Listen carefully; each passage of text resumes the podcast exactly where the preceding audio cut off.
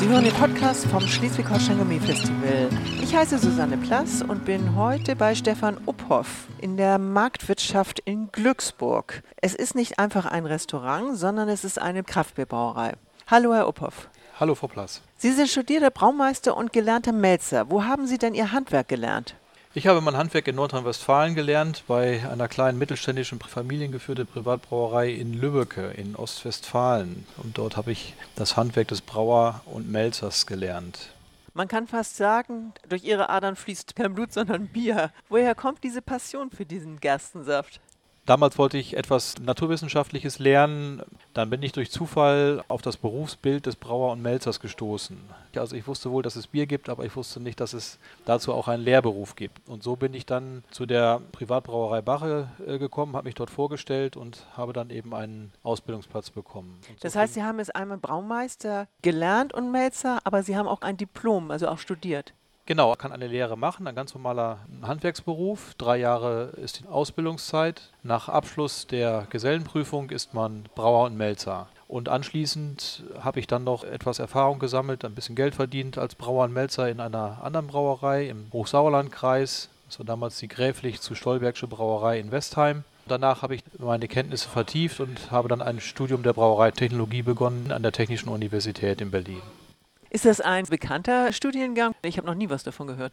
So bekannt ist der Studiengang nicht, aber es gibt mittlerweile mehrere Fakultäten in Deutschland. Die beiden bekanntesten sind der Lehrstuhl in Weinstefan, Freising Weinstefan, dann die Technische Universität in Berlin beziehungsweise die Versuchs- und Lehranstalt für Brauerei in Berlin, die an die TU mit äh, angegliedert ist. Es gibt in Dömens dann noch eine Ausbildungsmöglichkeit zum Braumeister und es gibt verschiedene Möglichkeiten, dann diesen Studiengang zu absolvieren. Mein Abschluss ist Diplom-Braumeister. Heute ist das alles geändert worden. Es gibt jetzt eben die Bachelor, so wie das im normalen Studium ist. Im normalen Studium ist eben angepasst an die EU-Vorgaben oder konnte dann eben auch den äh, Brauingenieur machen. Gibt es da auch Frauen, die das erlernen? Also zu meiner Zeit, ich habe äh, 1981 die Lehre begonnen, gab es in unserer Klasse Weihfrauen, die auch den Brauernmelzer gelernt haben. Heute ist das anders. Mittlerweile ist das komplett gemischt. Das ist aber ein ganz spannender Beruf. Auf jeden Fall. Sie sind weltweit unterwegs gewesen in Sachen Bier und Brauereien. Welche Braukunst, welche Menschen und Länder haben Sie besonders beeindruckt und warum? Schwer zu beantworten. Im Endeffekt haben mich alle Länder beeindruckt. Am meisten haben beeindruckt haben mich Kirgisien, weil es dort nicht die finanziellen Mittel oftmals gibt, um einen modernen Betrieb zu errichten, zu betreiben oder das, was wir in Westeuropa uns unter einem Stand der Technik orientierten Betrieb vorstellen. Und sie kriegen trotz der schlechten Ausstattung im Endeffekt sehr gute Biere damit produziert. Sie können sehr viel improvisieren und bekommen das eben dann trotzdem hin. Und da habe ich eigentlich schon so manches Mal meinen Hut davor gezogen, auch als Berater. Sie waren ja gerade in Kirgisien. Jetzt gerade vor zwei Tagen wieder zurückgekommen. Erzählen Sie mal, was da jetzt los ist in der Kraftbierszene. Also das ist eine Brauerei, die ich besuche, die nicht in der Kraftbierszene verhaftet ist. Es ist eine richtig große Brauerei, produziert ca. 350.000 Hektoliter im Jahr. Die machen dann auch noch zusätzlich Softdrinks und Quass. Quass ist dort gerade im Sommer ein sehr beliebtes Getränk, auch fermentiertes Getränk. Woraus besteht Quass? Ja, Quass ist ein gegorenes Brotgetränk, wird mit, äh, mit einer Backhefe hergestellt und es ist dann oftmals eben Bestandteil gemahlener Roggen, dann kommt noch Zucker dazu und Milchsäure. Also ist etwas angesäuertes Getränk, was sehr erfrischend im Sommer ist und ohne Alkohol.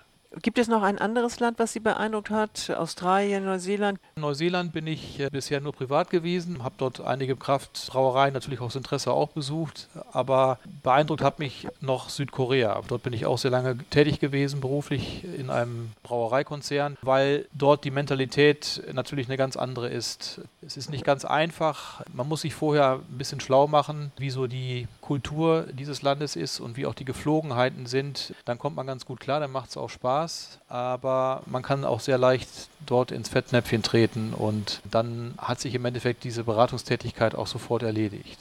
Was heißt Fettnäpfchen? Können Sie eins uns erzählen? Ja, normalerweise ist ja die Beratungstätigkeit, wenn man mich irgendwo hinholt, dann möchte man Dinge in der Technik oder in der Technologie verbessern. Und dann ist es ja mein Job, dann auch das Verbesserungspotenzial aufzuzeigen, gegebenenfalls auch auf Fehler hinzuweisen, die vielleicht gemacht werden, damit es dann anschließend besser läuft. In Korea, in Südkorea ist das etwas schwierig, auf Fehler hinzuweisen, weil die Mentalität dort so ist, dass die Menschen dann ihr Gesicht verlieren. Das heißt, wenn man anschließend zum Beispiel einen Bericht erstellt, wie das eigentlich normalerweise üblich ist bei so einer Tätigkeit, dann muss man diesen Bericht so verfassen, dass jeder das Gesicht wahren kann. Also man muss es so ein bisschen hintenrum vorsichtig formulieren damit am Ende des Tages dann trotzdem die Verbesserungen eingeführt werden können in diesem Betrieb, wie es eigentlich vorgesehen war. Aber vordergründig ist im Endeffekt dort das eigentlich so gewesen, dass man eher eine Bestätigung haben wollte, wie gut man letztendlich aufgestellt ist in den Betrieben und wie gut man das Brauhandwerk beherrscht. Was im Endeffekt auch stimmt, das will ich damit jetzt auch nicht sagen, aber es gibt überall auch Dinge, die man vielleicht verbessern kann, ändern kann. Und gerade wenn ich als Berater äh, hinkomme, sehe ich natürlich solche Betriebe mit ganz anderen Augen, als wenn man eben selber in so einem Betrieb schon auch lange vielleicht tätig war. Wenn Sie sich jetzt so auf die Gerstensäfte, auf die Biere aus den verschiedenen Ländern bildlich oder geschmacklich konzentrieren, gibt es da etwas, wo Sie sagen, da ist jemand ganz anders unterwegs als wir hier in Deutschland mit unseren Bieren? Ja, dann ist es tatsächlich die Kraftbier-Szene. Das kann man aber dann eben international so ausmachen. Also dort ist eine sehr hohe Experimentierfreudigkeit vorhanden, mit allen möglichen Dingen irgendwie was zu machen. Ansonsten bei größeren Brauereien International gibt es immer hauptsächlich Standardbiere oder sogenannte Massenbiere, die dem Mainstream folgen und die sich im Wesentlichen nicht unterscheiden. Vielleicht äh, die Wahl der Rohstoffe, also in Ländern wie Kirgisien oder auch in Südkorea, da ist es eben so, dass das Gerstenmalz zum Beispiel sehr teuer ist, weil es importiert werden muss. Und dort nimmt man dann äh, als Ergänzung zum Malz Reis oder Mais zum Beispiel. Wenn man sich dann auskennt, kann man das schon ein bisschen rausschmecken, aber im Grunde genommen sind das auch nur Nuancen. Aber in Deutschland ist es eben nicht zulässig, weil wir in Deutschland nach dem Reinheitsgebot brauen. Das heißt, wir setzen eben 100% Malz, Gerstenmalz oder Weizenmalz bei Weizenbier zum Beispiel ein. Da sind wir bei einem Thema Reinheitsgebot. Einerseits wird es immer ganz hoch gehalten, die Deutschen machen es nach dem Reinheitsgebot. Andererseits die Kraftbierszene äh, geht ja dann nicht unbedingt nach dem Reinheitsgebot. Ich bin teilweise auch nicht ganz glücklich damit. Also ich bin eigentlich ein Verfechter immer noch äh, des Reinheitsgebotes, weil ich denke, das ist mal irgendwann festgeschrieben worden, eben nur diese Zutaten zum Brauen zu verwenden. Und gerade heute, wo immer mehr Menschen auch mit Allergien zu kämpfen haben, Allergene ausgewiesen werden müssen auf den Karten, wieder bei uns in der Gastronomie ja auch. Und dann denke ich immer, warum fängt man jetzt an beim Bier im Endeffekt genau das Gegenteilige äh, zu machen, nämlich wieder weg von der Reinheit oder von der Übersichtlichkeit zu irgendwelchen komplizierten Dingen. Das kann man natürlich machen, aber man darf es dann auch nicht Bier nennen. Wie haben Sie sich auf die Selbstständigkeit mit der eigenen Brauerei in Glücksburg vorbereitet? Auf die Selbstständigkeit habe ich mich im Prinzip schon länger vorbereitet, indem ich in 2012 mich bereits als Unternehmensberater, Projektmanager selbstständig gemacht habe.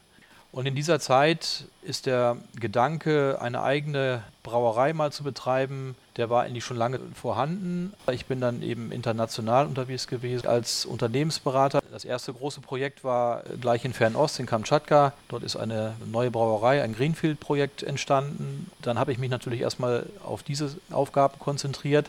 Aber auch da war immer so zwischendurch der Hintergedanke, eine eigene Brauerei. Ich habe viele Dinge mir auch schon mitgenommen aus diesen Ländern, mir notiert, für den Fall, dass ich dann mal meine eigene Brauerei an den Start bringe. Also gerade auch, wenn ich kleine Brauereien oder kleine Pappbrauereien im Ausland angeschaut habe. Ja, und dann bin ich eigentlich schon seit mehreren Jahren auf der Suche nach einem geeigneten Standort gewesen. Die ursprüngliche Idee war, eine kleine Brauerei zu betreiben und mich dann an eine Gastronomie anzudocken. Also ich bin eben Brauer und Melzer, aber kein Gastronom. Ich hatte mir mehrere Standorte angeschaut, unter anderem Borkum war sehr interessant, in St. Peter-Ording, in Mecklenburg-Vorpommern. Aber alles hat nicht so richtig funktioniert. Hier in Glücksburg ist das durch Zufall entstanden, dass Räumlichkeiten frei wurden und habe dann die Räumlichkeiten gepachtet. Ich hatte vorher schon einen Businessplan erstellt. Der Businessplan hat mir bis heute sehr geholfen. Das ist also kein Plan gewesen für Banken, sondern der ist eigentlich für mich tatsächlich und ist immer noch für mich ein Leitfaden oder dient es auch als Controlling-Instrument für mich.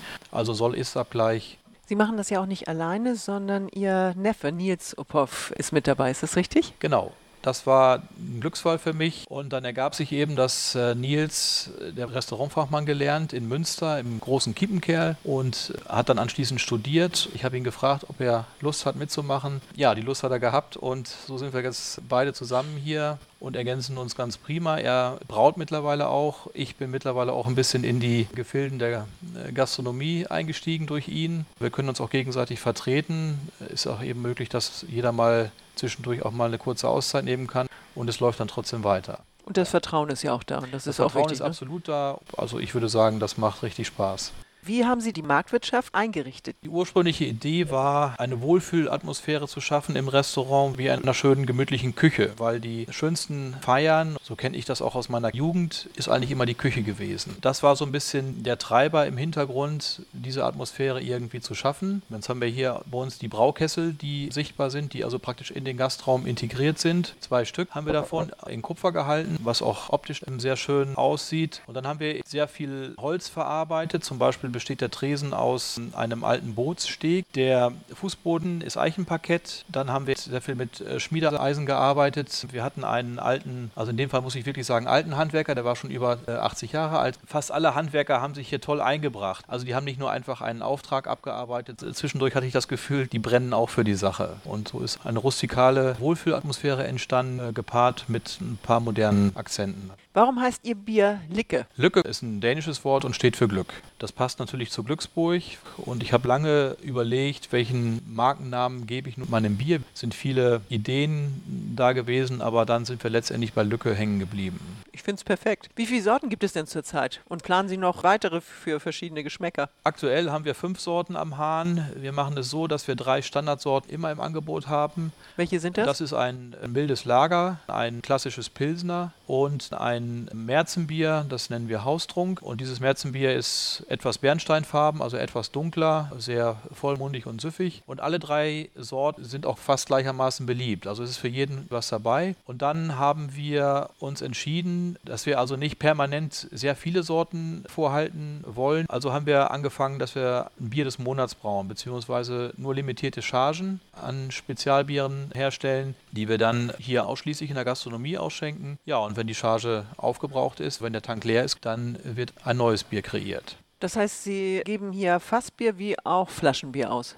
Wir geben hier hauptsächlich Fassbier aus. Wir haben Bügelflaschen, die wir dann auch als To-Go den Gästen mitgeben. Das ist eine 1 Liter Bügelverschlussflasche und eine Halbliter Flasche. Und in diesen Flaschen schenken wir eigentlich nur den Haustrunk aus, daher der Name auch. Also Haustrunk stammt von früher noch. Die Brauereimitarbeiter haben ein Deputat bekommen. Das hat man mal gemacht, damit kein Diebstahl in den Brauereien stattfindet. Und Oftmals ist es so gewesen, dass die Brauereien dann für die Mitarbeiter ein Spezialbier, ein Extrabier eingebraut haben. Das mit dem Spezialbier einbrauen machen wir auch. Kann man eben nach Hause nehmen, deswegen eben auch der Haustrunk. Allerdings ist der Haustrunk früher kostenfrei gewesen für die Mitarbeiter. Das ist aber bei uns natürlich nicht. Sie wollen ja auch überleben. Am Meer zu Hause werde Licke, Schluck für Schluck heißt Ihr Slogan. Was macht Ihr Licke so besonders glücklich? Wir haben sehr aufwendiges Brauverfahren, was man normalerweise in großen Brauereien so in der Art nicht anwendet, weil es einfach zu kostenintensiv ist. Zum Beispiel brauen wir nur mit der sogenannten Vorderwürze unser Bier. Das bedeutet, zu Beginn der Bierherstellung wird das Malz, das Gerstenmalz, geschrotet, also gemahlen und wird dann mit Wasser gemischt. Das nennt man in der Fachsprache maischend. Bei diesem Maischprozess wirken dann die Enzyme und die wichtigsten Abbauvorgänge sind eben der Stärkeabbau,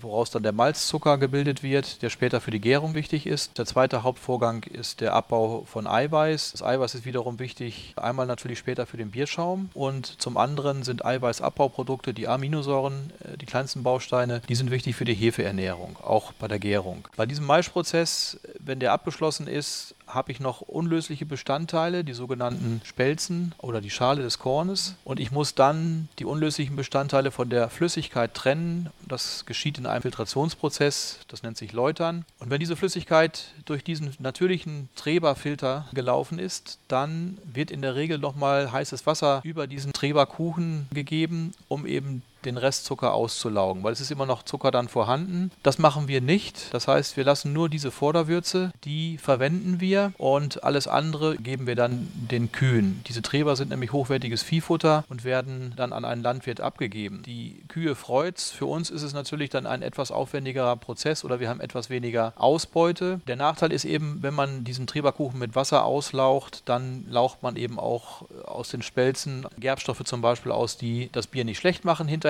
aber die eben schon eine etwas, sagen wir mal, kratzige Note dem Bier geben können. Man kann es im Endeffekt auch sagen, das ist das Filetstück, mit dem wir quasi unser Bier herstellen. Und das Zweite ist, dass wir eine sehr aufwendige Gärung machen mit einem sogenannten Kreusenverfahren. Das heißt, wir führen mehrere Gärungen durch und auch eine lange Lagerphase, eine Reifung und Lagerung bei tiefen Temperaturen. Das sind so die beiden Kernpunkte, mit denen wir ein sehr süffiges, vollmundiges Bier herstellen können. Neudeutsch sagt man Drinkability, aber man kann auch einfach sagen, es schmeckt einfach lecker und ich möchte gerne statt einem Bier auch zwei oder drei Bier trinken. Und dann wird man glücklich. Und dann wird man irgendwann zwangsläufig glücklich. Sie haben die Brauerei im Lockdown der Corona-Pandemie 2021 eröffnet. Warum haben Sie sich gleich als Bierpater dem Schleswig-Holstein Gourmet-Festival angeschlossen? Das war natürlich für uns ein Glücksfall. Bier brauen können wir, das ist nicht das Problem, aber man muss das Bier ja auch an die Frau und an den Mann bringen. Und dann ist natürlich äh, dieses Schleswig-Holstein Gourmet-Festival als sehr hochwertige Veranstaltung ein toller Multiplikator für uns, um dort weitere Türen zu öffnen. Natürlich ist es so, dass einige Teilnehmer dieses Schleswig-Holstein Gourmet-Festivals auch geografisch schon relativ weit von Glücksburg entfernt sind. Sicherlich ist es nicht so, dass man jetzt 70, 80 Prozent zusätzlich neue Kunden gewinnt, aber es hat sich jetzt auch nach dem ersten Jahr schon, haben sich sehr positive Kooperationen entwickelt, was uns eigentlich ganz glücklich macht. Wie lautet denn Ihr Fazit nach der ersten Teilnahme vom 35. Schleswig-Holstein Gourmet-Festival? Denn Sie sind ja auch beim 36. wieder mit dabei, was uns sehr freut. Das Fazit war gut,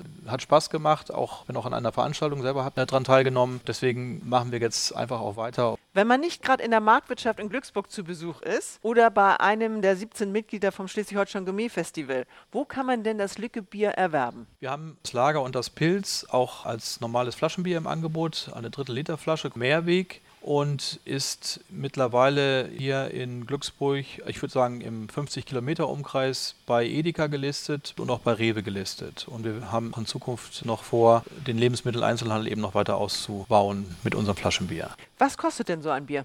Wir vertreiben das als äh, Viererpack, kostet knapp unter 6 Euro. Ist also schon sehr hochpreisig, ist eben der aufwendigen Herstellung natürlich geschuldet, aber es ist auch ein leckeres Bier. Und das wird auch gut angenommen, also gerade hier um den Schornstein herum. Jetzt ist ja die Urlaubszeit, es sind sehr viele Touristen hier. Ja, der Absatz läuft sehr gut. Zieht es denn auch die Dänen hierher?